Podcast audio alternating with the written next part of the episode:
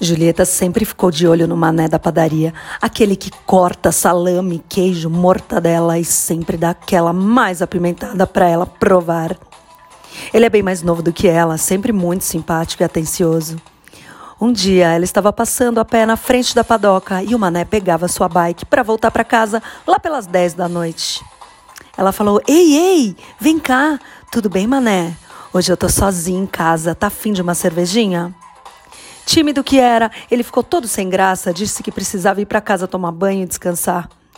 Julieta falou que na sua casa também tem chuveiro para banhar e cama para nanar. Ele resolveu ir. Julieta mostrou o banheiro e disse para ele ficar à vontade enquanto ela preparava os aperitivos. Ela separou algumas coisinhas e lembrou que não tinha dado uma toalha para ele. Ouviu que o chuveiro já estava ligado, bateu na porta e ele se materializou todo sarado, peladão, com uma benga gigante. Ela deu um berro. Ah! Se fez de sem graça e virou para trás para entregar a toalha. E ele disse: Ué, sério que a senhora me chamou aqui só para tomar uma brejinha? Vem cá. E puxou ela para o chuveiro com força, de roupa mesmo. Começaram a se beijar e ela foi tirando a roupa. Ele chupou aqueles peitos enormes e lindos, colocou a Julieta sentada na muretinha da banheira, com a buceta bem aberta e brilhante, toda melada.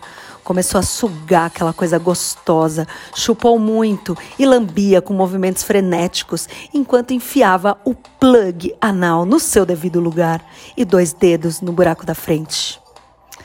E ela só falava: Vem, mané, vem me fuder gostoso, que eu tô louca pra te dar, desde a primeira vez que você descascou um salame pra mim. E ele falou: Mas antes você vai engolir a minha salameta, minha rola. E deu ela, pulsando para Julieta. Ela mamou com maestria, passava a língua na cabeça, nas bolas, afundava tudo na garganta, se engasgava e voltava olhando nos olhos dele. Ele tirou o pau da boca da Julieta, tirou o plug anal dela, deu uma chupadinha nele que estava quentinho. Deu para ela chupar seu próprio gosto também. Depois meteu a língua nos seus lindos lábios de cima e também nos de baixo. Ela queria logo ele dentro dela e soltou: Me fode logo nessa banheira, porra! Era o que ele precisava ouvir. Ela já não aguentava mais ser provocada. Ficaram de papai e mamãe, ele direcionou o pau para a entrada da bucetinha dela, colocou bem devagar e foi acelerando e penetrando cada vez mais forte.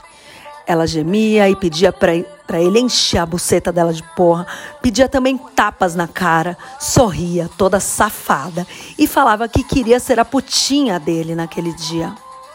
Sua buceta fazia bastante barulho de molhado e o melzinho escorria entre suas pernas, o que deixava o pau do mané cada vez mais duro.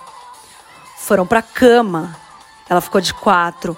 Ele caiu de boca na sua buceta, no seu cu, e ela pediu para ser comida de quatro. Ele foi metendo, bem devagarinho, ela rebolava, gemia e se contorcia, até que aquele pau que pulsava dentro dela jorrou porra quente para todo lado, depois que ela gozou tantas vezes.